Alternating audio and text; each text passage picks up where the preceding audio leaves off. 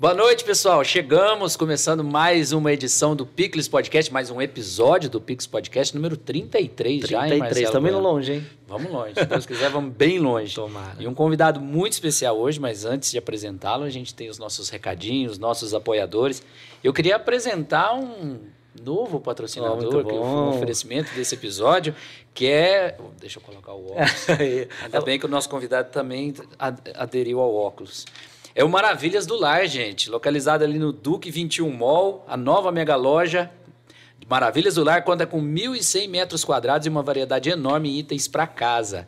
Toda a estrutura ainda conta com vagas cobertas e ótima localização. Fica onde? Avenida Duque de Caxias, 2121, aquele espaço bonito ali. Gigante. Na antiga Simão ali, Gigante né? Gigante a loja. Gigante, cheia de opções. Aliás, Maravilhas do Lar. Tudo num só lugar. Espero que vocês gostem do espaço lá, já inaugurou algumas semanas e está bem bacana. E também temos outros patrocinadores, né? Mais uma vez agradecer o pessoal da Aquamix aí. A Aquamix está tá acompanhada hoje aqui. A gente vai experimentar uma receita diferente junto com um xarope de lute.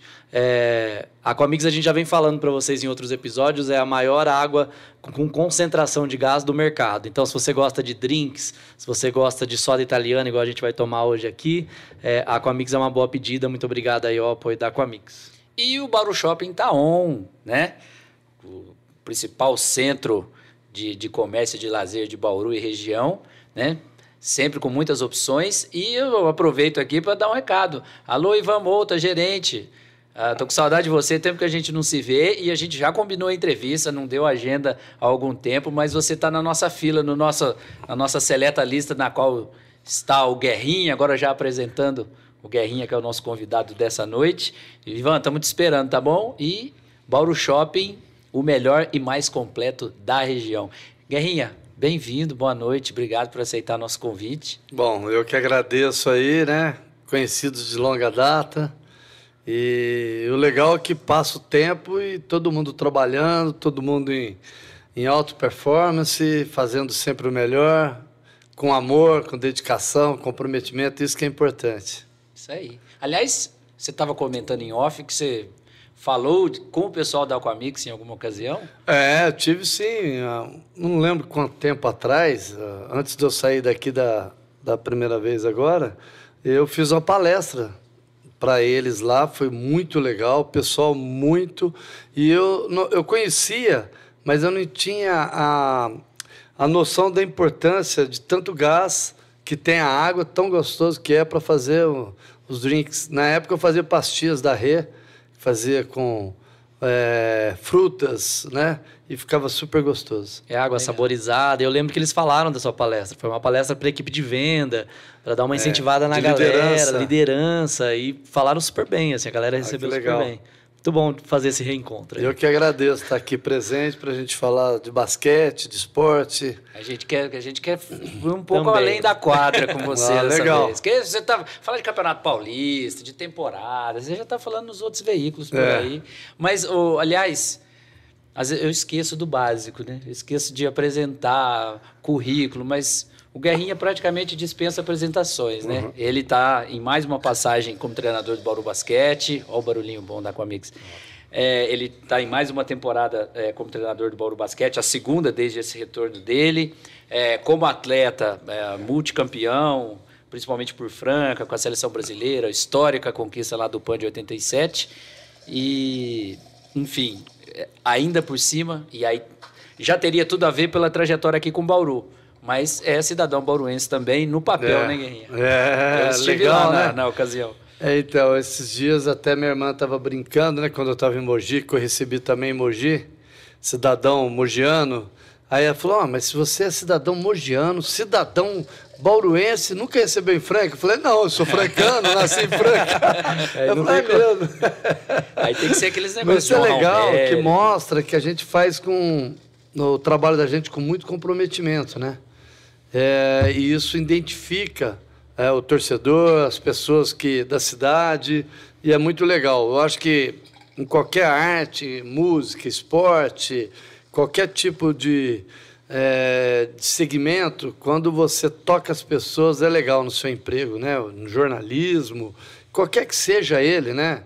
profissão, você tocar nas pessoas e eu percebo que eu faço as coisas com tanta dedicação que todo mundo às vezes confunde o meu nome, né? Guerrinha, guerreiro, e não desiste nunca. E isso é legal, uma marca minha de fazer isso. Com certeza a gente tem esse retorno fora da quadra. Legal a, fala dele já é como técnico, né? Já, gente já vai ouvindo, você já vai percebendo algumas coisas de motivação. É. É, eu conheço sua trajetória, assim, de acompanhar, né? Conheço o sucesso do Bauru Basquete. É, eu queria saber como que, que é a cidade para você, como que sua relação com Bauru, que eu sei que é longa, mas e aí, a vida inteira, né? Uma, uma trajetória com a população, conhecendo, muito conhecido na cidade. Apesar disso, eu também observei, eu não, eu não te encontrei muito nos lugares, assim.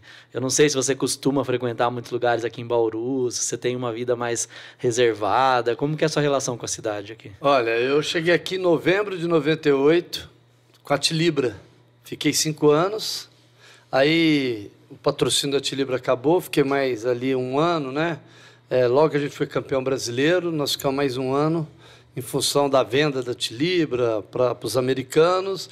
E aí eu fui para Campos, dos Goitacazes, onde fui campeão carioca lá, ganhando do Flamengo. E, e fiquei. Um, acabou o time de, de Campos, porque era um time político, né? Tinha até o, o técnico do vôlei de Osasco, o Luiz Omar. Tinha um time de vôlei também feminino muito bom. E acabou os dois projetos assim, da, do dia para a noite no Natal.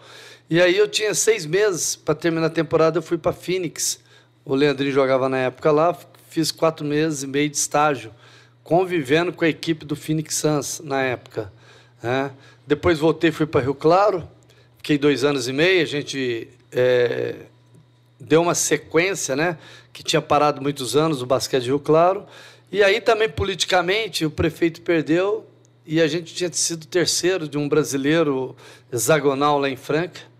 E aí, naquela época, apareceu um, um, um tio da, da, da, Renata, que era CEO da GSA. E ele falou, cara, preciso montar time em, em Bauru, de basquete. Falou, pô, que legal, só que lá não tem ginásio, não tem mais nada, né? Que eu vinha sempre para cá, porque a minha, minha esposa é de Duartina, Renata, e eu sempre passava ali, no, na panela estava jogada, né? É, o Luso era bem clube, doméstico mesmo, vôlei começando no Luso. E, e aí eu falei, ah, mas vamos lá, né? Aí nós ficamos seis meses para montar o time aqui.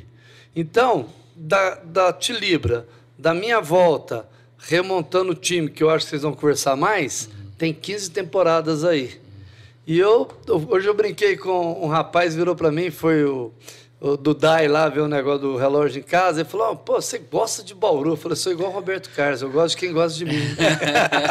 e eu me dou muito bem aqui, me dei muito bem em Mogi, em Franca, que eu nasci, fiquei 28 anos também, me dei super bem. Eu acho que o jeito da gente ajuda, né?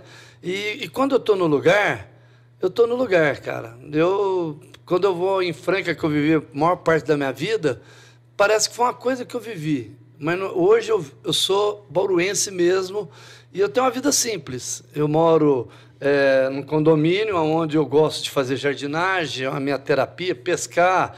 É, é a mesma as... casa. Você não chegou é a, a vender aquela casa, casa? Eu aluguei. Ah. E aí nessa volta agora, uns meses antes de eu voltar, é, o, o rapaz saiu. E aí eu estava reformando para vender, né? Que eu estava querendo vender e construir no mesmo condomínio uma mais nova. Mas aí ficou naquilo de reforma tal, e um tempo depois apareceu a opção de voltar para Bauru, que eu não imaginava mais que eu ia voltar para Bauru. Né? Tava, tinha as outras opções, que foi fechando em função do mercado de técnica é muito pequeno. E Bauru apareceu assim, nos 45 do segundo tempo, que o Léo foi para o Corinthians e o Vanderlei. Mas só que para eu voltar, precisava de muitas conversas, não só da minha parte, de algumas pessoas de Bauru, porque a minha saída, principalmente o Fernando acompanhou, foi meio assim no meio da temporada, sem muitas explicações, e cada um tem as suas.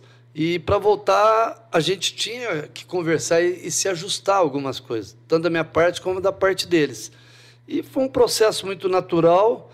E hoje eu estava conversando com o Vanderlei, né, lá na quadra no treino, ele falou assim, cara, eu olho você no, no, no, banco do time e falo assim, tem tudo a ver com Bauru, né? O Guerrinha é a cara de Bauru, É, e é legal isso, a gente é, passar essa imagem do comprometimento, do trabalho sério que a gente tem e de tanto tempo, né? Porque fazer sucesso de uma música só é fácil, mas você continuar aí com um time competitivo, competitivo trabalhando, né?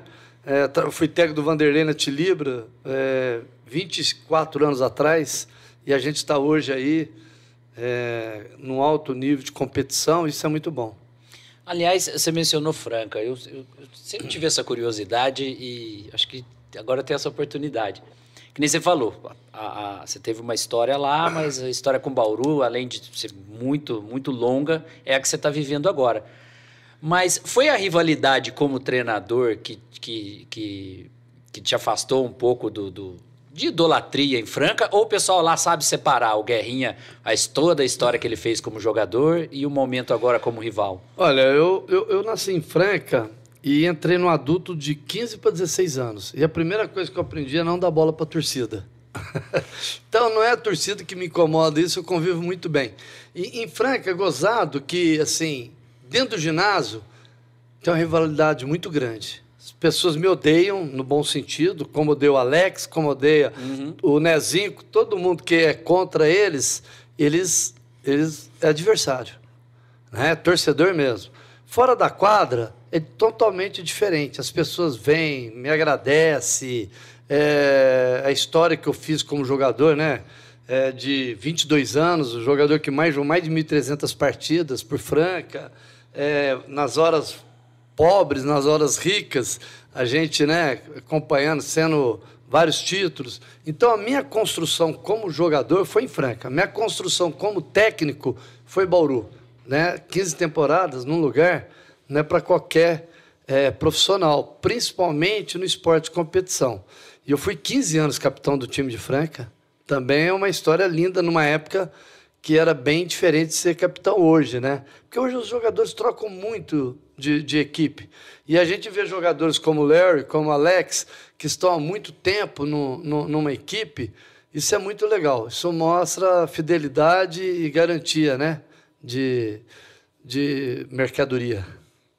Agora, só para resgatar a curiosidade do Marcelo, você é mais caseiro? Sou. Por eu... isso que ele falou, não te vejo muito não, por é aí. É porque a gente vai... E que também porque fica estudando o assim, jogo. Chegou aqui eu... assistindo o jogo. É, Aliás, terminou? Tá no intervalo ah. do Brasil. Ainda bem que a gente não esperou, então, senão a gente então, não eu sou assim, eu gosto de ficar em casa. Se, é. se você né, me deixar lá, fico três horas mexendo na grama, arrumando as coisas, arrumando a vara para ir pescar. Eu sou muito caseiro, gosto de fazer esse trabalho de casa, arrumar, colocar é, quadro, apertar, tudo que é ferramenta, eu, eu vou na loja de ferramenta, eu fico horas viajando ali. Então eu gosto muito, e é uma terapia para mim. Né? E, e, quando eu saio, eu saio assim. Eu, hoje eu fui num restaurante, três pessoas me pararam, a, até de fora, de Presidente Prudente, uma, uma senhora que estava almoçando, e virou e falou assim: Nossa, seu Guerrinha, né? Eu falei: Sou, nossa, que legal, tá, tá, tá. E conversou e tal. Depois falou: oh, admiro muito seu trabalho. Então, todos os lugares que eu vou, é, também sou muito bem tratado aqui, tem um carinho muito grande. E eu percebo que hoje, com a minha idade, eu tenho 63 anos, né? A gente vai tendo mais respeito ainda. As pessoas até tratam como senhor. É. A gente não está muito acostumado no nosso meio. E é muito legal esse carinho, né? Eu vou muito no supermercado, adoro no supermercado, principalmente no Confiança, que a gente, eu me identifico muito. É, então eu, eu, sou, mas não sou de em, em, balada, essas coisas eu não sou muito, porque eu não gosto de. Se encontrar um jogador lá, não vou me sentir bem. então, é, cada um tem seu, seu lado. Quando é para um bom restaurante, Bauru tem lugares ótimos. O templo, eu adoro o templo, vários lugares legais. E, e, adoro cozinhar, né? Então, eu gosto de fazer minha pizza, minha esfirra, minhas coisas, vou desenvolvendo. Hoje, por exemplo, estou no terceiro dia de uma, de uma massa que eu estou fazendo de cinco dias de longa duração para pizza. Caramba! Longa, longa fermentação. Eita! É, italiano, especializando, farinha 00, é muito legal. A, a, a, arte do vinho e da, da, da massa, para mim, me atrai muito, que é é um trabalho elaborado, é uma dedicação, a, a, fermentação, o desenvolvimento do, da, da, da, da massa e próprio do vinho, né? Que eu sou apaixonado. Legal, acho que tem tudo a ver até com a mentalidade, assim, eu, eu, eu já tive uma outra oportunidade uma vez conversar com um técnico da área do futebol e, e, eu fiquei admirando bastante como a, eu não sei se é a mentalidade, o mindset, né, cada um tem uma palavra, assim, de vocês tem que ser um pouco diferente, eu acho que nessa, nessa pouca fala que você disse já, já me trouxe alguns insights, você, eu acho que você não pode ser muito deslumbrado, né? Com sucesso não. ou com crítica, porque eu acho que isso deve abalar muito. Ah, eu acho que quando você não tem maturidade e não foi preparado para isso, se as coisas acontecem rapidamente e você não tem uma estrutura familiar, você tem tudo para cair nessa. Mas se você foi criado numa coisa progressiva, como eu fui, né? Uma estrutura familiar, então, para mim, eu não me vejo quando as pessoas falam assim, nossa, você foi demais. Como eu falo, não, foi um jogador útil, um jogador de equipe, né? Ajudava bastante. Que é isso? Você foi um astro. Eu me, nunca me vi assim. As pessoas veem a gente dando entrevista e falam, te vejo todo dia na televisão. Eu falo, ah, que é mais legal, é mais bonito pessoalmente é na televisão. Mas eu, eu me vejo uma pessoa normal, nada de ser diferente. A gente tem profissões diferentes, né? É bonito você ver um médico que ele faz, o, o cara, eletricista, qualquer profissão que seja, né? E eu encaro a minha profissão como educador e, como eu te falei, fazer as coisas melhor possível para tocar as pessoas, não para tocar para falar ah, eu sou guerrinha, mas para ajudar as pessoas. Que a gente vê depois de muito tempo, você fala, pô, inspirei em você, ou eu não sei o que lá, eu, eu vi uma fala tua, igual você falou. Então, isso é muito legal, você saber que você passa na vida e, e deixa alguma coisa.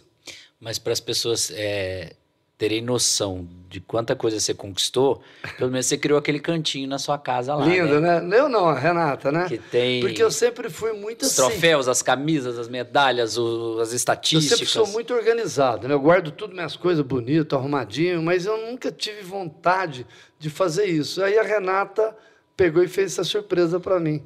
Ela pegou tudo, foi limpando, arrumando, e o canto é muito legal. Você já você foi lá, né? O Lucas já. Muito legal o lugar, né? E, e, é legal que tem minha primeira medalha de jogos interclasse, até de Olimpíada, de participação, de mundiais. Então é muito legal você valorizar tudo que você passa na vida, todas as camisas, como jogador, como técnico. É uma história, né? É, eu quando eu, é, semana passada a gente esteve em Jundiaí, onde a gente teve um encontro de 35 anos da celebrar o título, né? Cara, a gente começa a olhar para trás e fala, cara, é igual você andar uma estrada, cada coisa que nós já passamos, né? Você ri, você chora. E são emoções que é muito legal. O... Ainda falando do seu cantinho lá, acho que tem tudo a ver com a sua com a sua habilidade com, com as arrumações que você falou. Porque cada, por exemplo, você se mudou, você levou. Aí você Desmontei. voltou, tem que furar a parede, pendurar quadros. Você viu como é que eu fiz aquilo lá? Eu vi que você postou na época da Foi quarentena. Você deu uma dica de legal. bricolagem. É, então, eu desenhei, peguei a medida da parede, tudo pus nas, no piso da sala.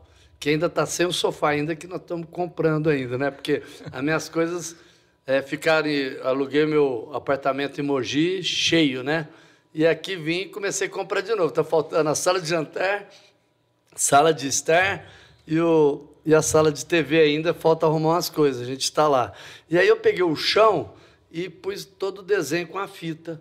E peguei onde que eu ia colocar cada coisa e eu olhava, media tal. Pai, na hora que você for para a parede, furar uma vez só, não fica fora, tira, não ficou bom aqui, não sei o que lá. A hora que você leva para a parede, você fala, é assim, pá. Foi uma técnica não copiei de ninguém, viu? Foi coisa de ex-armador. É, e tudo Planejou ali na, na, na, na prancheta e É, tem que ter logística, tem que ter planejamento, né? Uma equipe, você não pode sair assim, ah, acho que eu vou dar esse treino. Tem todo um estudo, né, da comissão técnica, a parte física, a parte da comissão técnica, troca de que momento que você põe em determinados sistemas de jogo, movimentos, de defesa, na hora que você começa, nós estamos hoje estava conversando isso no treino, né? Do que a gente começou três semanas atrás jogar, nosso time é outro. Hoje se a gente for jogar com o Pinheiros e com o Paulistano, já é outro jogo, né? Mas a gente ainda está na parte física ainda, trabalhando muito para fazer uma base boa, porque nós vamos até maio, final de maio, começo de junho, tem Liga Sul-Americana, E, então você tem que fazer uma base boa, um alicerce bom da equipe para aguentar a temporada inteira, física. É, é, que é uma relação diferente, assim, é, apesar de ser você fez uma boa comparação, né? Todo mundo tem a sua profissão, tem a sua característica da profissão. Mas o esporte, quando você vence um grande campeonato como esse, eu imagino que seja uma dose de, de autoestima ali muito grande, né? É, e é, deve ser muito difícil não se confundir. No outro dia você está numa rotina normal de treino. Começar tudo Começar tudo do zero, porque parece que você conquistou aquilo e apesar. Me parece que a partir daquilo seria natural você dar uma relaxada. E parece que não é. É, é não, não é. Você está ali comemorando e já está pensando no próximo treino, no próximo compromisso. E até você falou esse negócio de se eu sou mais reservado. É, que a gente não tem, eu não tenho um hábito de de encontrar com jogador é, e técnico. Ele, quando senta, estava falando isso ontem para Renata, minha esposa, eu falei, quando eu sento na mesa, ninguém senta do meu lado.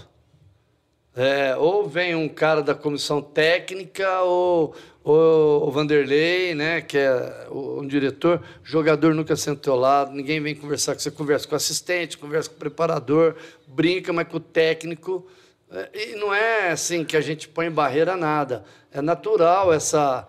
E eu acho importante isso, porque cada um tem seus interesses. Eu penso na equipe, o jogador pensa na equipe e nele. Né?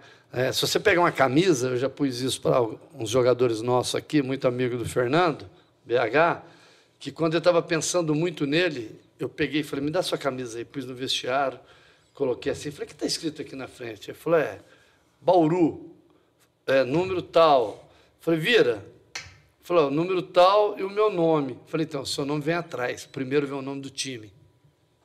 E o meu do técnico, nem lugar na camiseta tem. Não tem guerrinha na camiseta. então, eu acho que você tem que ter alguma, alguma, alguns conceitos de filosofia para você direcionar. Então, o técnico, geralmente, quando perde, perde, é, tem aquela. É, ele é meio, como se diz, meio sozinho por mais que a comissão quer ajudar, você é sozinho. Por mais que algum jogador queira conversar. É, e quando você ganha também parece não é que você ganha sozinho, mas ninguém vem comemorar muito com você. Então você é meio isolado mesmo. Então você tem que ter preparar. E eu tive uma, uma situação porque eu era o cara que mais brincava no time. Né? Eu estava jogando, o Vanderlei era meu jogador, junto, o, o Valtinho, o Josuel na época, o Potcock. E de junho foi minha despedida, e em julho eu comecei a ser técnico. E é totalmente diferente. E se desligar a chavinha é, é muito complicado. E eu virei isso com a facilidade. Parece que comecei do zero e já estava muito tempo como técnico. No sentido, não, não tenho nada de jogador mais, a não ser o que eu fiz para me ajudar. Mas eu não penso mais nada como jogador. Muito engraçado. E você não gosta muito de praticar basquete de forma recreativa, né? Não, não Já ficou no passado. Hoje né? eu joguei fazia muito tempo, acho que o Lucas nunca me viu no treino pegar uma Lucas, bola. Lucas Rocha, obrigado é, Lucas pela força, ficar viu? arremessando. Assessor do assessor Aí hoje de manhã basquete. Eu desafiei o Emit em lance livre, né? Aí nas três primeiras a gente tava ali, pau, pau, mas depois eu ganhei dele fácil de manhã, né? Aí ele ficou assim, chegou à tarde, acabou o treino, eu falei, coach, vamos Vamos disputar de novo? Eu falei, vamos, porque americano gosta de perder. Aí ele ganhou, é. fez 18 seguidos. Eu falei, tá bom, tá melhorando. E eu não brinco com ninguém, nem, nem para arremessar bola, não tenho mínimo vontade. Gosto de bike, gosto de dar minha corridinha, minha academia, né? bem pouca também. Pilates ainda? Pilates eu recomecei agora, depois de três anos que eu tinha parado. Voltei a fazer. Amanhã tenho aula de Pilates, semana tem duas aulas. É muito bom essa Pilates Yoga.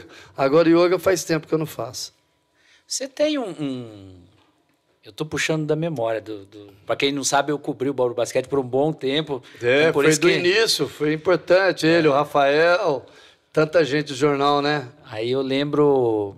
Eu lembro é, que você sempre teve esses hábitos saudáveis, né? Ah.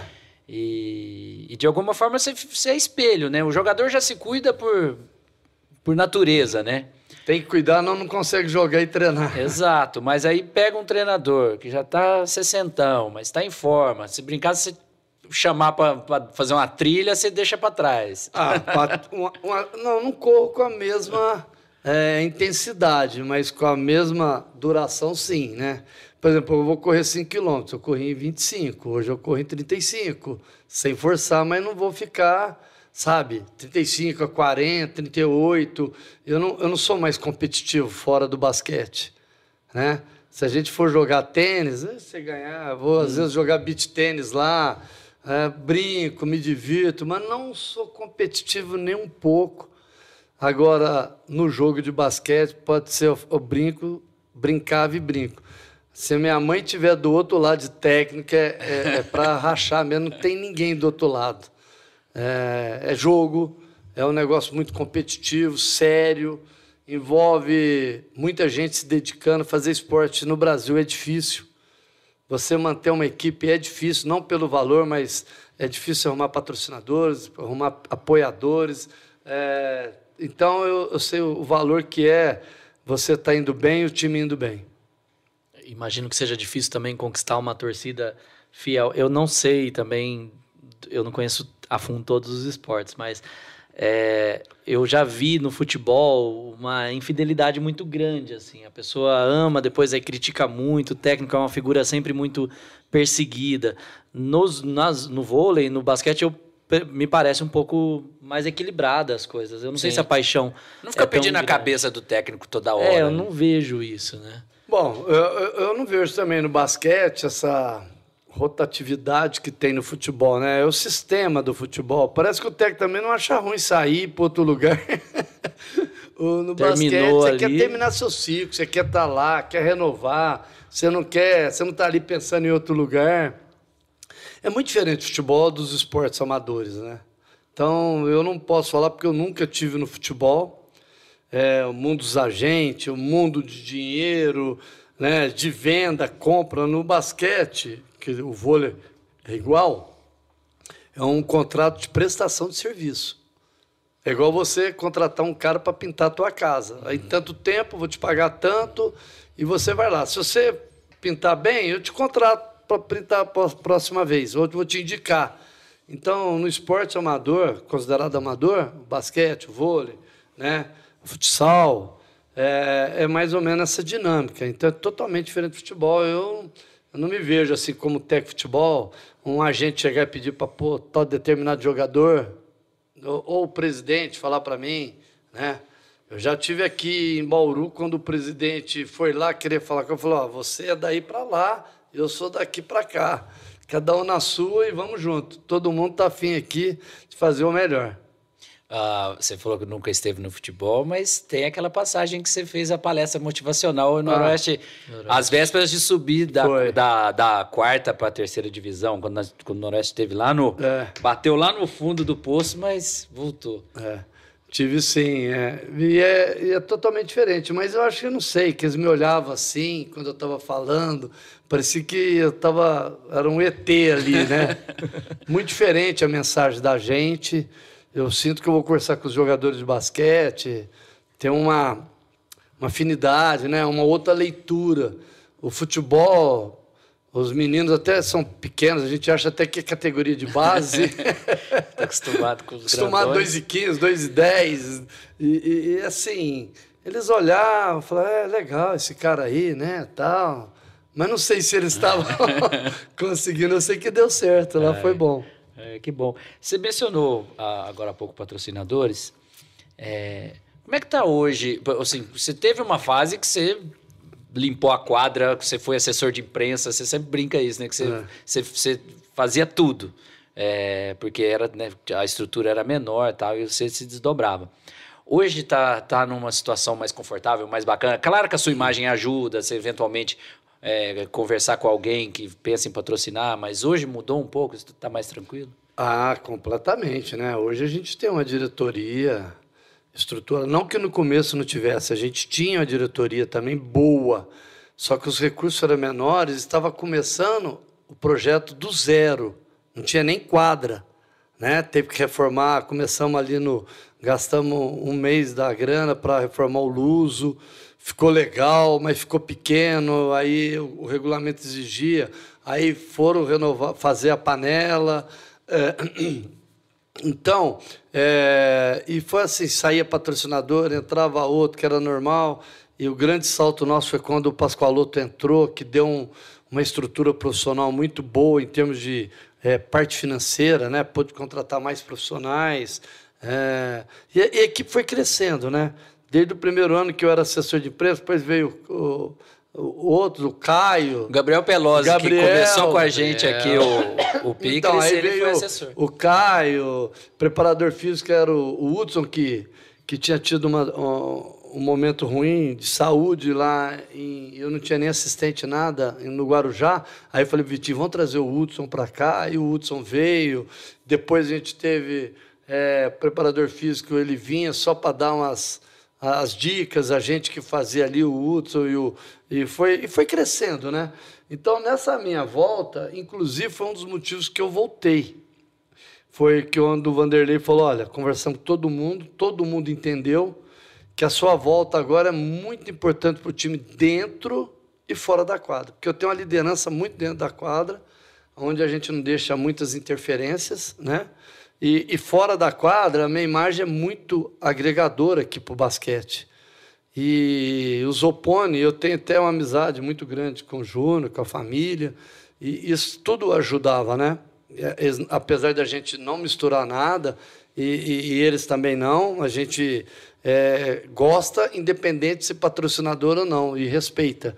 E, inclusive, o Júnior, na época, me falou: ó, vem, vai ser muito importante para a gente crescendo progressivamente a sua vinda, mesmo eu ganhando quase a metade que eu ganhava em Mogi, né? É, vem que vai ser muito importante a sua vinda. E o Vanderlei falou: ó, se você vier, vai nos ajudar demais. E tanto é que hoje nós temos não só o Zopone, a Unimed melhorou, fortaleceu mais ainda, porque ela nunca deixou o Bauru Basquete, e teve a volta da Sende, além de outros que estão entrando, mantendo, uns igual o Bauru Shopping, que saiu, que pode voltar, que saiu por causa da pandemia, muita gente deixou por causa da pandemia e estão voltando. Então, o projeto hoje é muito saudável, Fora da quadra, nós não temos problema nenhum, nunca teve assim é, de atraso, agora, desde a minha volta. É lógico que tem as limitações. É, Para quem não sabe, hoje o Bauru Basquete gasta quase 25 mil por mês com, a, com o aluguel do ginásio da panela de pressão. Isso daí nenhuma equipe gasta. Seria trazer mais um ou dois jogadores para o time, porque fica naquela coisa, é, da, é, é do Noroeste, a prefeitura não pode, e, na verdade, a prefeitura não ajuda em nada né, o esporte nosso, o basquete, muito pouco, umas coisinhas lá, não para adulto, e, e, e, assim, paga aluguel para o Noroeste, que o vôlei saiu, ficou tudo para o basquete, manutenção da quadra é toda nossa, luz, água, hoje cheguei para dar treino lá, roubaram os fios. Eita. Eita. É, e direto, tem que fazer, pôr lá uns blindado lá para uhum. poder. É, então é muito difícil a, a parte administrativa nesse sentido. Por outro lado, a gente está bem certo, não tem problema nenhum financeiro, está bem estruturado. São patrocinadores que com certeza vão continuar. Nós, o orçamento nosso aí é intermediário, perto da, de todas as equipes, né? Não dá para comparar com as equipes de futebol. Com hoje o SESI está em Franca, com o Flamengo, né, com o São Paulo, mas a nossa equipe é competitiva e está fazendo excelente trabalho, principalmente o lado social né, na cidade, que a gente vê que o basquete aqui regional, é, o basquete de Bauru é muito querido, muito querido mesmo, independente do sucesso do vôlei. A gente sabe que o Noroeste é, é o concurso, não dá para entrar na, na, na, discussão, mas o basquete tem um está é, tá muito bem aceito no coração do bauruense e região. Deixa eu aproveitar só a deixa do social que o Guerrinha falou, porque a, a, gente, Guerrinha, sempre cita alguma instituição por episódio, alguma instituição que precisa de ajuda ou que precisa de um engajamento de voluntários, enfim. E aí, com a ajuda do Lucas Rocha, inclusive, a gente quer mencionar dois projetos envolvidos com o Bauru Basquete. É. O projeto Bauru Basquete Social 3, que envolve o CEVAC, Centro de Valorização da Criança, que fica no Geisel, e a CAESP, Casa da Esperança, que fica no Fortunato Rocha Lima. Eu já estive lá. É um projeto da família do Beto, né? muito legal que ele ajudou lá, ele e o irmão dele. Muito legal esses projetos. Da BDA também, as escolinhas da BDA. Sim, é verdade. Muito legal os projetos. Aí, ó, os horários de atividade, segunda, terça e sexta-feira, das 9 às 12, das 13 às 16. O público-alvo são crianças e adolescentes de 7 a 14 anos. E aí fica a dica e vejam na tela aí os endereços. Ambas as instituições recebem doações. Ah, e aí nos sites tem como poder doar para cada uma delas. É cevacbauru.com.br ou KSP, é, não é PMUD, é kspbauru.com. Então, a criançada aí, e aí o basquete alcançando. E aí, a Zopone também tem um projeto social lá ao lado do no Fortunato. São dois. E, e esse lá, achei que me chamou a atenção, que eu cheguei que tinha uma sala cheia de tênis. Eu falei, ah, mas o que, que é esses tênis aqui? Eu falei, não, quem chega aqui não tem, pode pegar lá e usar. Legal. Eu achei muito legal, legal, isso. Né? E, e a gente faz o esporte, é importante ter o, o, o adulto, ter um Larry, ter um Alex, ter um ídolo, para chamar atenção, né? O cara quer ser o Inspira, Brian. Né? É, e, e, e, não, e tem que ter a base, o esporte social. Aí quem do social tiver aptidão ir para uma escolinha né, mais adiantada, para a base, Hoje, o, o, time do Uto, que é sub-18, com apenas um jogador que está jogando mais, o Felipe, que tem 20 anos, estão jogando na Liga de Desenvolvimento e ganhou do Cerrado e praticamente conseguiu a classificação para a próxima fase com a equipe sub-18. Né? O, o, Luso faz um trabalho legal também na, na sub-14, sub-16, sub-12. Né? A BDA, junto com o, o Bauru Basquete, que é o Dragãozinho, tem o sub-12, sub-14, muito legal, cara. A meninada estava lá agora no treino, chega depois da gente. Os meninos já estão no sub-13, né, Lucas? E eles estão lá pegando bola, ajudando, convivendo ali dentro da quadra com o Alex, com o Ler, com os outros jogadores. Então isso é muito legal, essa integração. Bacana, tá dado o recado. Então tem mais instituições. A gente separou essas duas, mas o basquete está movimentando. Até acho que vai ter basquete. uma surpresa no, na Liga Sul-Americana, né? que eu não posso contar agora, que vai ser muito legal para a cidade que o Bauru Basquete vai fazer na Liga Sul-Americana. Que nós vamos jogar fora. Spoiler, quase, quase contou. Se a gente esperasse um pouco. Não, não, não, não pode contar. Mas é muito legal. A ação que o Bauru Basquete vai fazer. Que bom. Legal. Mas essa relação com o esporte também, com o desenvolvimento social, ele também está presente há muito tempo, né? A gente sabe que inspira, assim, quando você vê um atleta que vai na sua escola, você é pequenininho ali, aquilo fica na memória para sempre. Com a gente certeza. não sabe mensurar o impacto que isso tem. Ali. É, então, quando eu cheguei aqui a primeira vez, é, a Tilibro já fazia isso muito bem. O Vinícius, é, Kobe, ele adorava esses projetos sociais, né? E ele, a gente ia visitar, dar caderno, levava os jogadores. Depois, quando eu voltei nesse novo projeto do Bauru Basquete, a gente tinha quase 1.200 crianças, que era o Cesta Mágica, né? com a família do Zé Marta. Ele adotou, era incentivado. E quem era o nosso coordenador era o Caetano, falecido Caetano, que foi técnico, né? Participou da vida do basquetebol e ele coordenava todos os grupos, tinha na cidade inteira. E esse, esse mesmo projeto migrou para a BDA e incentivou outras aberturas, além das visitas que a gente geralmente faz. São poucas, então acho que é, é, são muitas dentro do nosso horário de treino, jogos, calendário. Mas a gente tem vontade de fazer muito mais. Guerrinha, e vou sair da quadra um pouquinho de novo. Como é que está o Guerrinha avô? Ah, é difícil, né? Porque eles moram longe. eles moram para cima de Goiânia, 300 quilômetros. Estão indo para o Tocantins. Então, é. esse ano, agora, próximo final de semana, por coincidência, não vão jogar em Franca. E por coincidência, o meu filho marcou o batizado do meu netinho, que chama Raul, né? Raulzinho, vai ser em Franca.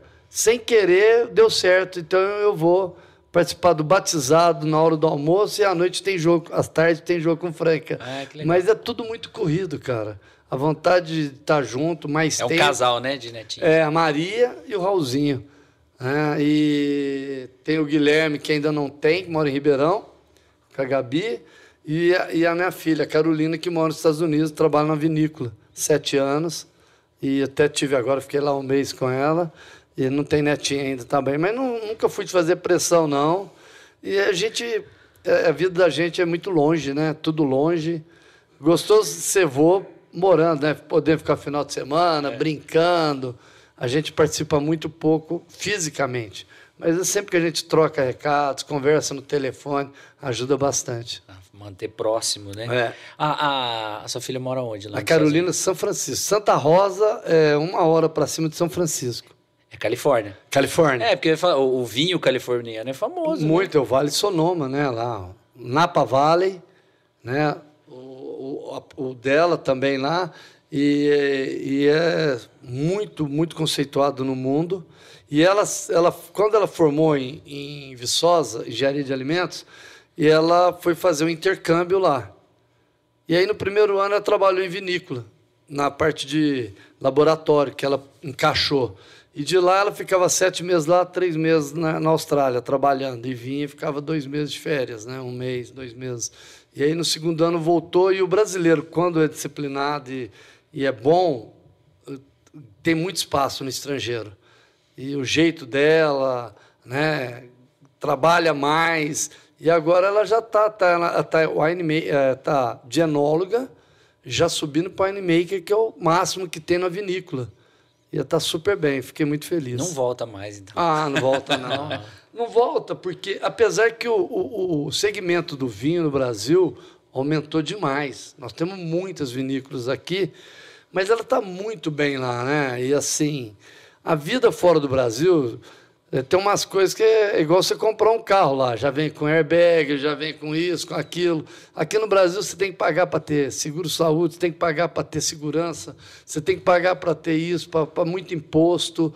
E lá é diferente, a vida tem uma qualidade, eu não digo melhor, porque eu prefiro morar no Brasil, de qualidade de vida, é, lado pessoal, né, humano, mas o lado físico e material fora do país é tudo que você pensa já tem, está tudo certo. Não, não tem. Você tem um problema no negócio, né? Eu fiz uma viagem de motorhome e não funcionou o chuveiro, né? Aí eu, mas no, no, no, no, nos campings a gente tem tudo, né? Aí eu peguei e, e fiz uma reclamação para o lugar.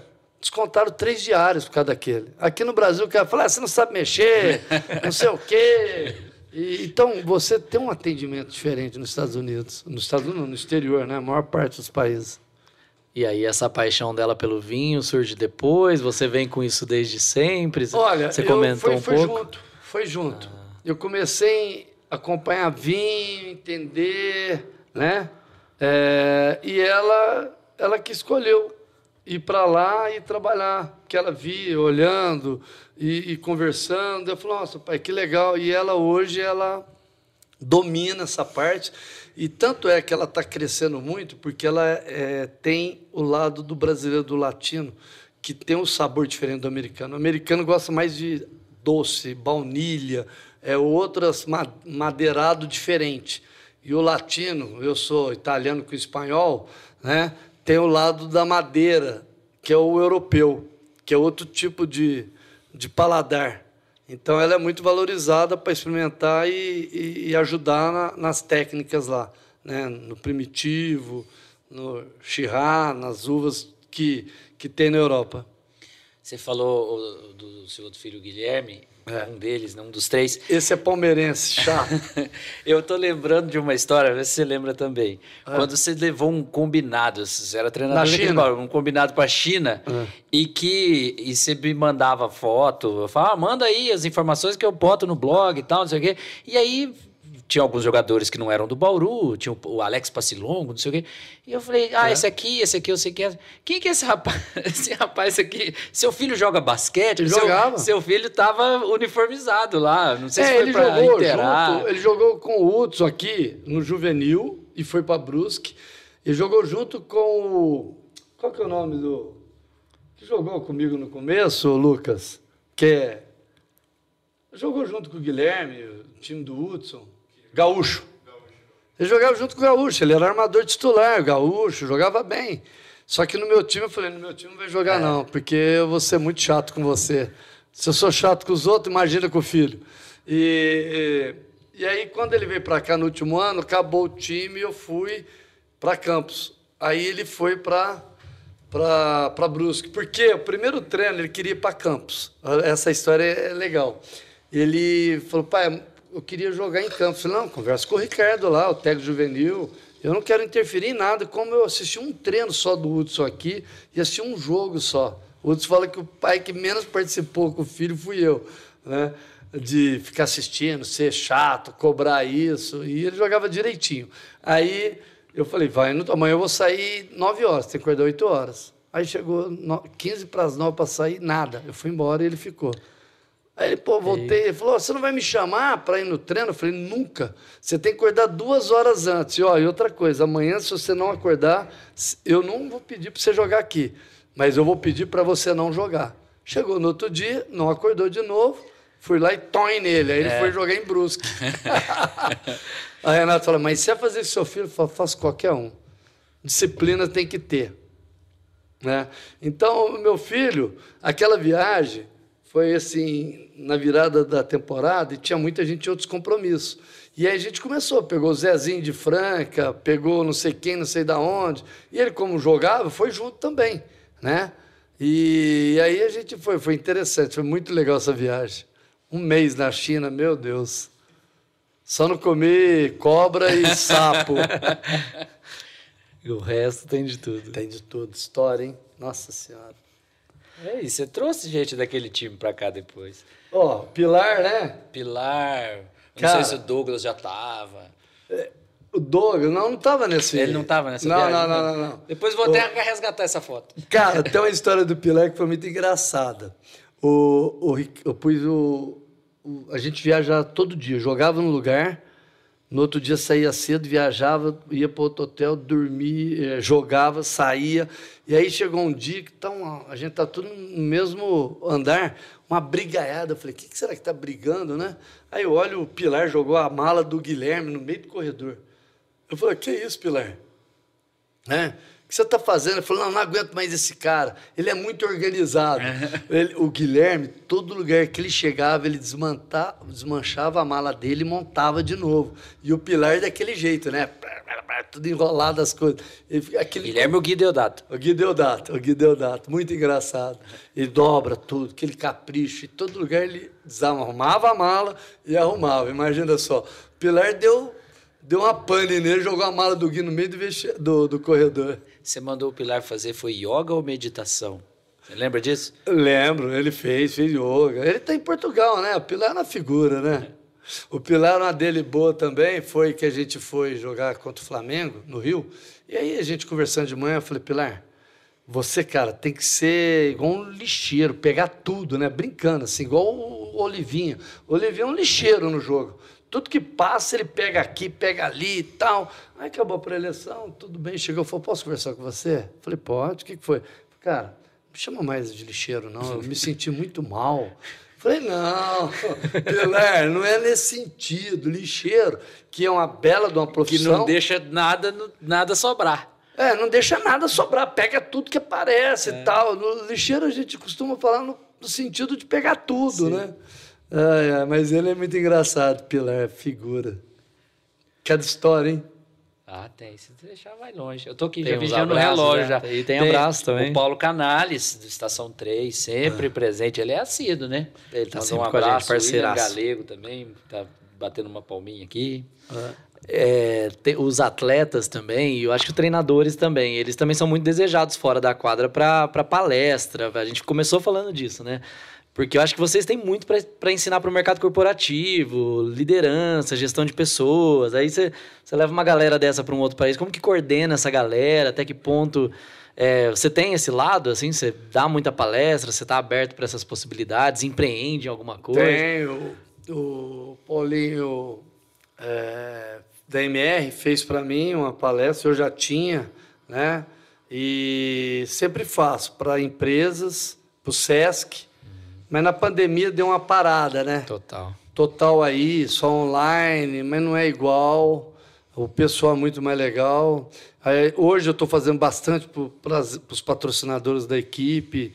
Sempre que, que o Vanderlei me direciona, eu vou, faço, liderança. Porque a gente trabalha num, num, num, num alto nível de exigência, de, de mudança de correções de rota que você tem que ter, de planejamento, de perder e ganhar. Você trabalha com vários tipos de, de, de educação, americano, argentino, criança chegando, sub-18, é, jogador que está finalizando a carreira. Então é um mix muito grande, né? É, com uma exigência muito grande de resultados, de é, expectativas de todo mundo. Então é importante essa liderança e você saber administrar. Eu acho que, estava até falando isso com o Vanderlei, que a parte tática, a parte de conceito de jogo, filosofia, tudo é importante. Mas, de uns cinco anos para cá, eu vejo que o mais importante é a gestão de pessoas. A gestão de pessoas é o que você faz todo mundo render muito mais do que pode, às vezes. Então, você tem que saber. Eu sempre tive um, um perfil muito de paisão, mas mais muito duro também. Na hora que tem que cobrar... É, pelo que você contou do seu filho, a gente percebeu. Não, mas, então, mas assim, você tem que ter critério para as coisas. Sim. Porque se você começar... É, é, a primeira coisa que eu falo, assim, um, um, do, um dos slides da minha palestra. Você já viu algum médico operar? Você tem médico na família? Não. Você tem? Tem. Ele opera alguém da família? A mãe, o pai? Ah, é que ele não é dessa área de cirurgia, mas é. Normalmente é, não. Eu, eu, já pedi, eu já pedi sugestão para ele de alguma coisa, aí ele me indica te... para algum colega. Por quê? Porque você não pode agir com emoção. O esporte é pura emoção, mas você tem que ser 99% razão. Hum. Né? Então, no dia que eu. Não do meu filho, mas do gaúcho que eu tive que é, dispensá-lo, não renovar, né? Pô, cara, foi um dos poucas vezes que eu chorei. Fui para casa e chorei porque eu vi o tanto que o menino queria, mas a gente precisava evoluir. E ele já não ia atingir mais aquilo que o time precisava. Né? Então é difícil você trabalhar com famílias, com a expectativa da pessoa, do profissional, mas você tem que pensar no time. O time é seu foco. Bauru Basquete é o mais importante para mim. Nesse momento é mais importante, a hora que eu estou trabalhando, é mais importante que a minha família, mais importante que a decisão que eu posso tomar e prejudicar né? É, às vezes alguém mais próximo meu, mas eu tenho que pensar no time, no Bauru Basquete. Tem razão total. Então isso daí é um foco e que serve para qualquer situação, qualquer, qualquer área, empresa. É. é. você tomada de decisões, né? É que, na verdade, você concentra toda a experiência de uma. Imagino que num campeonato, num desafio, num projeto, como vocês chamam, como esse, você concentra uma trajetória inteira de uma empresa. Assim, a, a é, empresa você, se vê ali naquele é, desenvolvimento todo. E aí você não pode, assim, ficar. Não é dó, é, não é ser desumano, não é nada disso. Mas se você começar é, ficar negociando com sua emoção, você está prejudicando o próprio time. E se não tiver o time, não tem nada, cara. Então o time é a nossa mãe, é a célula mãe. E ela tem que ser tratado com muito carinho, com muita seriedade. Porque se ela morrer, acaba para todo mundo. Entendeu? Então você não pode, eu não posso aqui, por causa do Fernando, que, que não sei o que. Ele tem que, ele tem que render o que é a função dele. Cada um tem a sua função no time. E desde o cara que limpou a quadra de manhã até o cara que fechou o ginásio, cara, é importante. Se não tiver ele, a gente não tem treino. Né? Hoje, rapidamente, o, o Tatá foi atrás, correu, arrumou o eletricista, ligou o fio e a gente conseguiu ter iluminação para treinar. Se não fizesse isso, não teria tido treino de manhã. Tem uma, uma pergunta aqui. O David, ou Davi, né, que tem D no final, hum. é, ele está pedindo para contar como foi a saída do Leandrinho, que ainda tem muita controvérsia ainda. Ele está falando assim, conta como foi de verdade. Mas você já falou isso algumas vezes, mas quiser Bom, comentar rapidinho. Foi assim, é, nesse último ano que eu fiquei... Isso foi em 2003, 2004, né? 2002, né? Acho Logo que 2002 depois do título. 2003, uma coisa é. assim, não lembro, sou ruim de data. Ele ficou, veio o Jefferson, irmão da Marta Sobral. Nós fizemos um time mais barato, que foi o último ano que não tinha dinheiro. E o Leandrinho foi muito bem. e ele recebeu uma proposta para ir treinar. Só que ele tinha um compromisso de mais tipo quatro jogos. E aí o agente dele chegou e falou: Cara, você tem que ir embora. Se você ficar aqui, é, você vai perder lá o, a, a pré-temporada. Senão eu vou te levar para uma, uma academia que você vai ficar treinando para você passar depois nas, nas equipes e se mostrar. Então você tem que ir embora é, terça-feira. Só que a gente tinha jogo quarta, tinha jogo no domingo, tinha jogo que lá. E o Leandrinho, muito humilde na época, né? Ele não sabia, ele foi escutar o cara, pegou e foi embora. E deixou a gente na mão na época. Na verdade, foi isso. Mas assim, tudo se fosse conversado, não teria problema. Mas o cara fez um, uma pressão nele, o agente dele, que era um português, que tinha levado o nenê, e, e a gente não sabia. Aí um dia o Rodrigo chegou para mim, na, a gente ia jogar na quinta com o Pinheiros, o Rodrigo, que jogava na época, o irmão do Dedé, que jogou, Stefanelli falou para mim, ó, o Leandrinho não vem quinta-feira não. Eu falei, como não? Liguei para ele ontem. Ele falou que vem. Ele falou, já está para os Estados Unidos. Eu falei, está de brincadeira. Nem para mim ele falou. E eu que pagava o telefone dele, faltava isso, eu ajudava, porque aquela época era vender almoço para comprar lanche do jantar, né?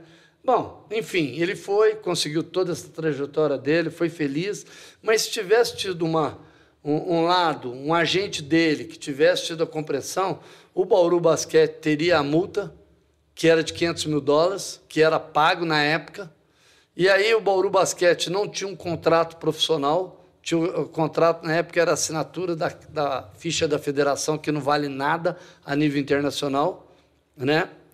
E o agente dele aproveitou com os caras da CBB, que não precisava nada do, da liberação do, do, do, do Bauru Basquete. A CBB, na época, os caras, que era o grego, falou que o clube não estava dando a liberação, eles pagaram a multa, e os caras pegaram a grana e o Bauru Basquete não pegou nada e o Leandrinho não ficou sabendo de nada na época, porque ele estava ali começando a vida dele simples. Hum. Então foi isso que aconteceu. Então ficou muitas coisas mal resolvidas, né? Aí o que, que o Bauru Basquete da época fez? A Tilibra, né?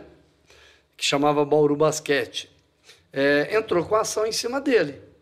Ele entrou com uma ação para se defender. Aí eu não sei o que, que aconteceu juridicamente, se do lado de cá não foi na hora certa, o Leandrinho ganhou uma ação. Aí na nossa volta do time, é, ele entrou para se defender e ganhou. Tipo 80 mil reais. Aí quando nós voltamos esse time, que não tinha dinheiro para nada agora, no começo dele, fomos lá, nossa conta bloqueada. O que, que é conta bloqueada? Não, porque deram uma ação para o Leandrinho. Falei, que é isso, cara? O cara, além de não pagar, ainda bloqueou a nossa conta, mas foi tudo coisa jurídica, entendeu? Uhum. Que saiu fora do controle dele, do nosso. Aí na época nós ligamos para ele, ele falou, é meu irmão que cuida, aí o irmão dele falou que não sei o quê. Eu sei que foi um, um desculpa, uma série de coisas mal conversadas, que eu mesmo fiquei sem conversar com ele muito tempo. E hoje está pacificado? Não, da minha parte, assim, não tem. Eu trato ele normal, não tem problema na seleção. Mas assim, não é. É, você convive, quando você foi auxiliar da seleção, Sim, você conviveu com ele. Com o Leandrinho e tal. Ele é uma pessoa simples, boa, né? Ele é um, um menino vencedor, que a gente não tem que ficar. Eu acho que ele foi muito mal orientado. E na época, pela simplicidade e humildade dele, ele pensou só numa coisa: quero dar certo para ajudar minha família. Né? Só que tinha uns compromissos aqui que eu as outras pessoas que, que fizeram coisa errada, o agente dele e a própria CBB na época, né? que era o Grego e o, e o Manteiga lá, que fizeram essa parte aí que a gente ficou sabendo depois. Quer dizer, o Bauru Basquete perdeu, o Tilibro perdeu, mas também não tinha um, um, um, contrato FIBA que a gente fala, que você precisa ter esse contrato FIBA. De palavra, ficha de federação, isso não vale a nível internacional. Ó, o Bruno Ribeiro, que é repórter da TV Prevê, que faz jogos ao vivo para a Liga, hum. para ESPN, etc., tá mandando um abraço para você. Ó, tá gostando abraço. do papo. Valeu, Brunão. Muito bom. Você falou também sobre essa coisa da geração, né, da, da gestão de pessoas. Pela sua trajetória, você acha que tem a ver com geração, os atletas que estão chegando agora, estão chegando Porque eu sinto, pelo menos no mercado de trabalho, que a nova geração que está chegando, ela tem uma outra mentalidade, assim. Ela tem algumas Até coisas... para lidar com, com crítica, né? Total, total. Você tem que saber lidar com crítica. Eles estão procurando um ambiente mais motivador, é uma visão de sucesso diferente, sei lá. Você percebe que é isso? É geracional Totalmente ou não? diferente. Mas assim, no nosso meio ainda, a gente não vê essa parte é, motivacional, porque o jogador tem que estar motivado, né? Eu lembro uma vez que o, perguntaram para o Murici que ele era técnico de São Paulo. São Paulo era top, né? Ganhando Mundial. Você quer lá, pós-tele ali. Falou assim: o que, que você faz para motivar o jogador de São Paulo? Você sabe dessa, né? Sei. Ele falou: eu? O cara trabalha num clube com a Ganha estrutura bem, da Europa, ganha ganha, bem, vida saudável, ainda tem que motivar o cara, né? Então eu acho que o jogador que chega para jogar basquete, ele, é, ele tem busca do sonho dele, né? Uma vida, qualidade de vida maravilhosa, é pessoa ídolo na cidade. Então tem tudo de bom para o jogador, né? E eu não vejo essa dificuldade. Eu vejo assim que eu estou 25 anos como técnico. Eu peguei o Vanderlei como técnico. Estou pegando agora os meninos que estão chegando essa geração é XY, não sei o que lá, não tem mais nem. é, Nem acabou o alfabeto. Acabou o alfabeto, né? Então a gente vê que eles são muito indiferentes hoje. Assim, são muito. É um bonzinho, parece que estão anestesiados. Você não sabe, você não sabe se ele tá, gosta de você ou não gosta. É, é é- é eu sinto uma indiferença, né? Não que eles são indiferentes com a gente, são muito educados, são muito atenciosos, trabalhadores, querem as coisas, só que são muito individualistas. É uma geração totalmente individualista e, e procede, né? Eu falo nas minhas palestras que quando eu era moleque, tinha uma televisão só em casa e um telefone só. Aí tocava o telefone, quem que atendia? O Jorge. Meu nome é Jorge, o mais novo. Jorge, vai lá atender. Quando estava sentado na sala, que tinha que mudar o canal, que era tró, tró, tró, tró, tró, quem que era? O Jorge, que era o mais novo, caçula. Quem tinha que mexer na antena lá fora para pegar? Você chegou a pegar essa época? Peguei, peguei. Que ia lá, ficava, ah, vai, vai, volta para pouquinho. Era o Jorge, né? Hoje eu vejo assim, não tem, né? Então você vê assim, muito diferente o Larry, o, o Alex dos outros. Muito mais fácil lidar com ele que os mais novos. Mas a gente tem que entender que ali tem quase que dá para ser neto meu já, cara, entendeu?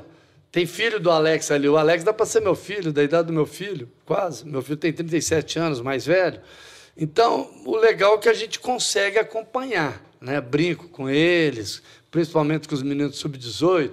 Eu falo para eles, vocês estão no celular? Você tem namorada? Ele falou, não. Eu falo, cara, treina. Treina todo dia, porque se você for bom, você não precisa nem de celular para arrumar namorada. Elas pulam em cima de você. Agora, você tem que treinar para ser bom. Eu brinco bastante com a molecada. Mas ah, a gente vê que a geração hoje é muito diferente das outras. Não vou falar nem da minha. Vamos falar da, de vocês, né? Da pessoal de 40 anos, de 30 anos, é bem diferente. Mas são muitos meninos educados, bonzinhos, mas são muito individualistas, né? Cada um tem seu telefone, cada um tem sua, sua vida, Seu fone de mundo, ouvido. seu mundo. Celularzinho. É, é, um, é um mundo que o cara tá aqui, mas ele tá lá, né? Eu nem sei se eles gostam de sentar assim para conversar, contar história, piada. Acho que eles não. Eu não sei, cara. Eu vou até perguntar no treino. Vocês sabem piada? Acho que eles não sabem piada. Não conta, não conversa. Ó, mais um É abraço aqui. Ó, bom que os colegas estão apoiando, apoiando. Estão aparecendo aqui. O Júlio, o Júlio Penariol, do- dos tempos de Bom Dia Bauru, Ó, é, hoje está na TV Unesp. Ele está comentando Eu aqui sei. que o Guerrinha sempre foi sincero, adorava dar umas cutucadas na gente, isso na gente e ele no tempo do Bom Dia. É. É, que falava, quando ele não Alô, gostava do título da matéria, que ele ligava na redação e, e- e dava aquela. Não é, que eu acho assim, a Bronquinha. imprensa é engraçada, né? Aí coloca lá, você olha a, a, a manchete, né? Às vezes você pega aqui, tem ali, ah, mulher do, do cara lá da praça eh, abandonou ele, saiu de casa. Você fala, cara, a mulher daquele Carlos, né? Carlos, como é que chama lá o cara da praça lá, o filho do Manuel de Nóbrega? Não, o Carlos, Carlos. Carlos Alberto. Pô, a mulher dele abandonou ele, aí você vai olhar a manchete e fala, não, ela hoje ela teve que sair para ir no supermercado, sair de casa. Fala, pô, cara. Então, Sacanagem. aí você vai falar com o repórter, o que, que o repórter fala? Olha, a manchete não sei o que faço, é o cara lá, tem um cara só de manchete. Aí, E piorou agora com a internet, né? Que é o caça-clique ainda. É, então eu, eu acho assim interessante esse mundo da, do jornalismo, né? Que às vezes é uma manchete, às vezes é um, a matéria fa- outra coisa. Fala, pô, mas será que o cara não vai saber que a gente vai ler e vai falar assim, pô, mas o que, que tem a ver isso, né? Mas quer vender, né? Mas assim a gente sempre falou no sentido de um ajudar o outro, de e eu sempre falei desde o meu começo, né? Que hoje o Bauru Basquete atual, né? Não te libra, mas o, o atual, tem, atual tem muito a ver com o apoio do Jornal da Cidade, da época, o, o Rafael, com, com a rádio ambulante dele, que ele andava para todo lugar, você sempre dando Guerreiro, força para a gente, muita gente guerreira dando força, ajudando, né, para fazer acontecer as coisas. Fala do Larry. Ah, não dá nem para falar, né? Tem que, o Larry, o Larry me liga no dia Esse do... momento tem que, O tem Larry que ter, me porque liga é uma história dos muito pais e me dá os parabéns. Eu longa. Legal. Também só tem filho negão, ele, o Gui, o Tyrone. Eu falei, não é possível, cara. Mas o Larry é um cara fora da média em tudo, né? É, ele é um é, basquete, não preciso nem falar para vocês, e como ser humano, cara fantástico, ajuda as pessoas, é, pensa em todo mundo, menos nele. Então, é, o Larry fica até difícil de falar dele. Tão fácil, tantas coisas, qualidades que ele tem, né? E tá acabando, né? Aproveita que tá acabando, gente. Cara, Vamos pra panela. Eu acho assim, a gente muda, né? O Larry não vai fazer bola de três tempos e daquelas enterradas que ele dava. Mas ele faz tanta coisa genial, ele é tão útil pro time. Não, o quiser tá acabando pela idade. Ele não vai. Ele vai É, jogar porque- mais dois, Mas três ele anos. o Alex, 42, talvez. estão jogando bem. O, Ale, o Larry fez uma temporada do ano passado excepcional, fazendo coisas diferentes. É lógico, né? Eu pegar meu currículo, você pegar eu arrumo time em qualquer lugar. Mas se eu for jogar, não consigo correr mais, né? Que eu falei, eu consigo fazer as coisas, mas não com a intensidade, com a velocidade e agilidade que eu fazia, que a gente perde. Só que é, a- a vida é muito legal, cara, é te dar outras ferramentas, né? Só que vai chegar para jogar com 50 anos é difícil, com 45. A gente vê que está nos últimos anos dele. E você falou É uma coisa muito legal. Aproveite e vê o que foi e o que é o Larry até hoje, né? Um Alex que joga no nível né, de atitude, principalmente. Você não vai ver a enterrada, mas você vai ver um Larry aos 42 anos, a hora que você tira ele da quadra, ele sai correndo.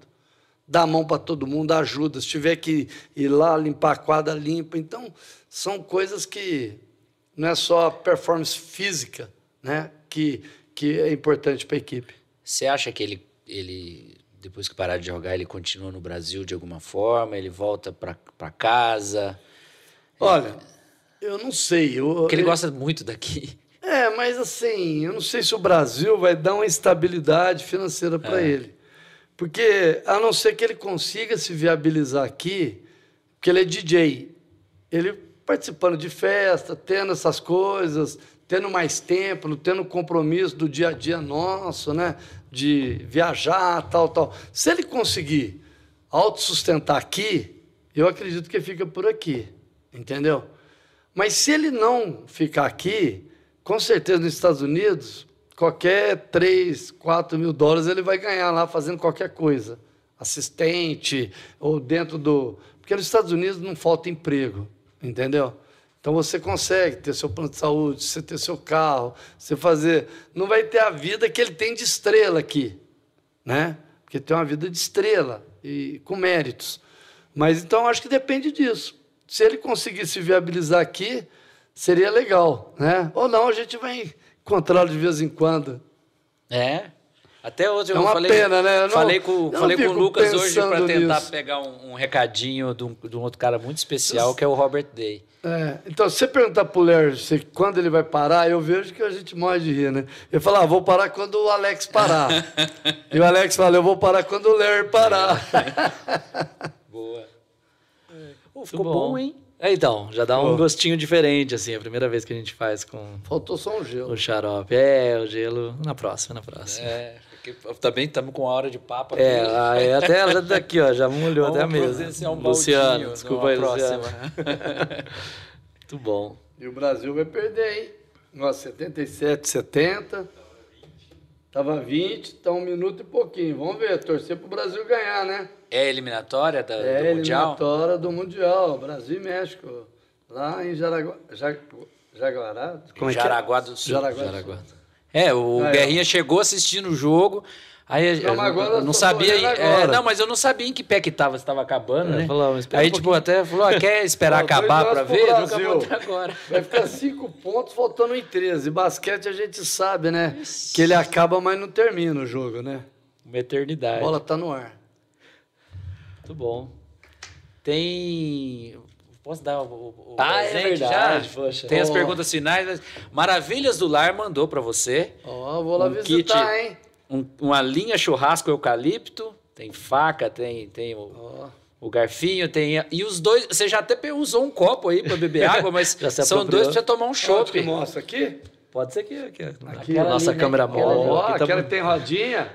Olha que legal. Obrigado, hein? E as duas caneconas aqui. Vou usar logo, logo. Tomar Obrigado. uma. Essa aqui, ó. É, você até usou uma já. pra- Eu não avisei antes, né? Que era Que presente. legal, cara. Obrigado, hein? Vou fazer uma visita lá.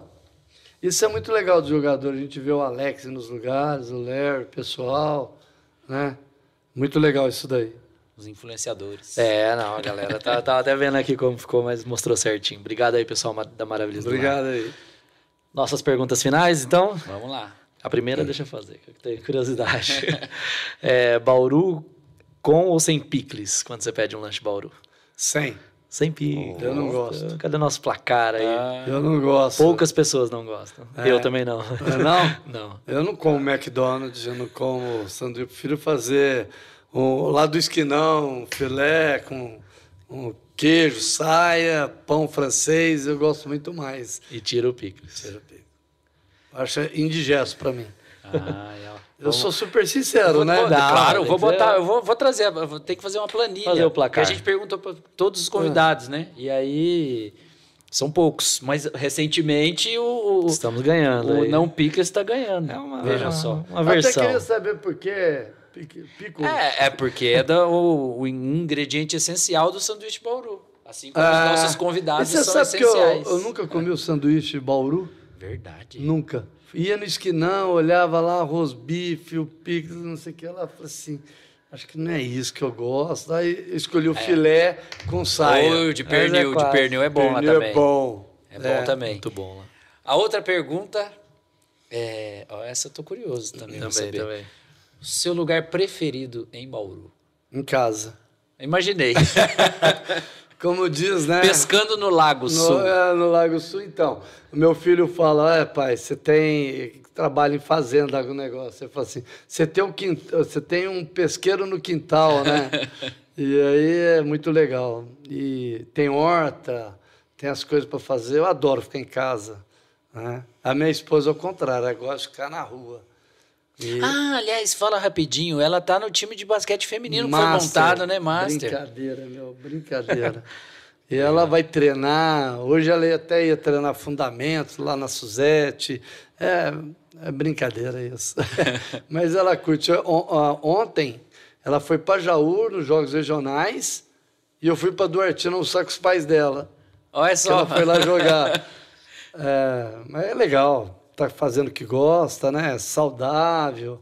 É, isso importante. que é importante. Importante. Que bom. Fechou? Muito Fechou. bom. Outra esqueci, de, pergunta? esqueci de alguma coisa. Não, eram só não. as duas. Duas do Picles e a minha do, do, do lugar O preferido. lugar que eu mais. Ah, Eu, é eu fácil podia de falar, acertar. é, eu- você- talvez você dissesse panela, né? Mas tadinha. Panela? panela, é. não, não, sim. Você sabe que ginásio é engraçado e vestiário, a hora que eu posso sair, eu saio. Eu gosto de lugar aberto, eu gosto de natureza, não gosto de ficar em lugar fechado. Não tem nada contra, mas assim, não sou de ficar muito. Vou lá, trabalho, acaba, saio. E não sou de ficar muito dentro de ginásio, dentro de vestiário, não. Isso aí, aliás, última, prometo. É, eu me recordo, até estava quando estava pesquisando, resgatando, não sei se você lembra, mas a, a panela que estava lá abandonada, isso lá pelos idos, pela segunda vez abandonada, né? Segunda vez. Mas, lá quando ela foi reformada em 2012, é, assim, o estopim para a coisa acontecer foi uma entrevista que você deu para a Rádio Nesp. E aí o jornal que Bauru transcre... não tem nem ginásio, nem é, sem limite, sem ginásio. É, e aí o, Continua. a, a, entrevista foi tão bombástica que o Jornal da Cidade pediu para a rádio o, foi mesmo. Pediu para a rádio o áudio para transcrever, eu no blog transcrevi. Quem que era o repórter? Ele foi para Globo foi... trabalhar até. Ah, não lembro. Eu agora. lembro desse repórter, ele foi em casa fazer essa entrevista. Mas aí eu sei que. Ah, teve, talvez Edgar Alencar pela época. Eu não lembro quem é. Eu sei que esse cara eh, foi até para trabalhar na Globo depois. Talvez seja dessa... Edgar Alencar. E eu recordo que foi essa entrevista, que, que foi o, o divisor de águas então, para voltar vê, até né? panela. Bauru tem o ginásio do SESI, né? Que fez agora por causa do SESI. Mas a cidade não fez seu ginásio ainda. Não, o... e que não pode usar ainda porque não tem estacionamento, porque a prefeitura é, então, não, não fez a contrapartida. Na época, fez um negócio tão legal, cara, tão democrático. Pegou uh, os arquitetos de Bauru, fez um concurso, fez uma planta maravilhosa. O Vanderlei foi para Brasília e conseguiu. Depois arrumaram um dinheiro. Arrumou. Que é o dinheiro que sobrou uma merrequinha agora que vai fazer um poliesportivo 40 ou 30% pequeno. da verba não é para fazer tudo, mas se arruma mais um do Estado e mais um complemento, teria um ginásio, outro ginásio, numa área na Nações Norte, um lugar que, que seria legal ter um ginásio para desenvolver ali o, o esporte. E parece que pegaram esse dinheiro e está meio parado. Ah, aí, vai né? fazer uma quadra poliesportiva, que praticamente. aí tinha que fazer com outro dinheiro, não com o dinheiro que conseguiu para fazer o ginásio. Exato. E o projeto que o Rodrigo Pascoaloto fez, maravilhoso. Sim. Uma iniciativa, Arena Bauru, Arena Bauru entendeu? Então não dá para entender aqui Bauru. É. Politicamente muito fraco. Terminamos com bronca, mas você gostou é. do papo? muito, muito. Eu, assim, quando tem que elogiar as coisas, a gente tem que elogiar. Quando a gente tem o direito, né, como cidadãos, que nós pagamos impostos, que a gente faz as coisas Sim. na cidade, tem direito, né? Claro. Então eu acho que, não só aqui, como a maioria dos lugares, o serviço público é muito mal feito e muito caro, na minha opinião, né? Tanto no lado federal, estadual e municipal, que a gente sente mais, porque é onde a gente vive. E a cidade usufrui muito também das conquistas tá um do basquete, né? É um momento tão grande, né? É, você pega, por exemplo, o Bauru Basquete, como vôlei, como o próprio Noroeste, merecia ter uma verba da Secretaria de Turismo, porque uhum. muita gente vem assistir jogo aqui, né? O modo de falar. Sim. É, um incentivo. Não precisa ser incentivo em dinheiro. Você proporcionar um ginásio, uma arena Vai ter um show hoje aqui. Onde tem um show aqui em Bauru? Grande? Ah, não tem que Sagai, ser no recinto. Evento, é, recinto. Sagai, mas para chegar lá, é. é. um trânsito horrível, né? Então fala assim, cidade como Bauru, não ter, Ribeirão Preto, não ter um ginásio. Você vai em qualquer cidade de 5 mil habitantes, 3 mil habitantes nos Estados Unidos, tem um ginásio maravilhoso no high school. Entendeu? E o que, que é diferente? E nós pagamos muito mais imposto aqui. Você vai comprar um carro, é o dobro do preço imposto do, dos Estados Unidos. É, o tanto de imposto que você paga. Cadê o dinheiro? É um momento né, que a gente está aí, é, que a gente não precisa ver quem vai ganhar ser presidente. A gente tinha que estar, tá, desculpa usar esse espaço, mas a gente tinha que estar tá preocupado em reforma tributária, reforma política, um sistema falido aonde é a troca. A gente viu um debate ontem ridículo, ridículo. Uhum. Parecia que eles estavam rindo da cara da gente como eleitor. Quem que apresentou proposta? Muito mais acusação como todo ano. E qual que é a opção que você tem todo ano? Votar no menos ruim. Isso é horrível. Tá dado o recado. Muito bom. Guerrinha sincerão. Obrigado. Muito obrigado. Vamos falar os arrobas que a gente nunca lembra? Os arrobas do, dos patrocinadores. arroba Bauru Basquete, Ah, tá. arroba Coach Guerrinha Ó. e o nosso, né? É, arroba Picles Podcast aí, pra você seguir a gente. Arroba Lenha Podcast, essa estrutura maravilhosa. Luciano, obrigado mais uma vez. Mais um episódio bonito, Chique. verde. Queria ganhar um mix aí, ó, água mix que eu. Ah, pode deixar, tem, Não, tem vamos aqui, providenciar. Tem aqui. Tem. É, porque você depois você vai lá e troca e só compra o líquido. Só compra o líquido, é retornável. O meu já ficou da próxima vez. Quando eu mudei, ficou aí, dei pra não sei pra Não, quem. pode deixar. E o pessoal lá da Comix está atento. Eu mando o contato, garantido. eles já, já mandam seu, seu fardinho ali. Manda um Obrigado. abraço, pessoal. Tá bom. Pessoal, obrigado. Até o próximo. Valeu! Obrigado.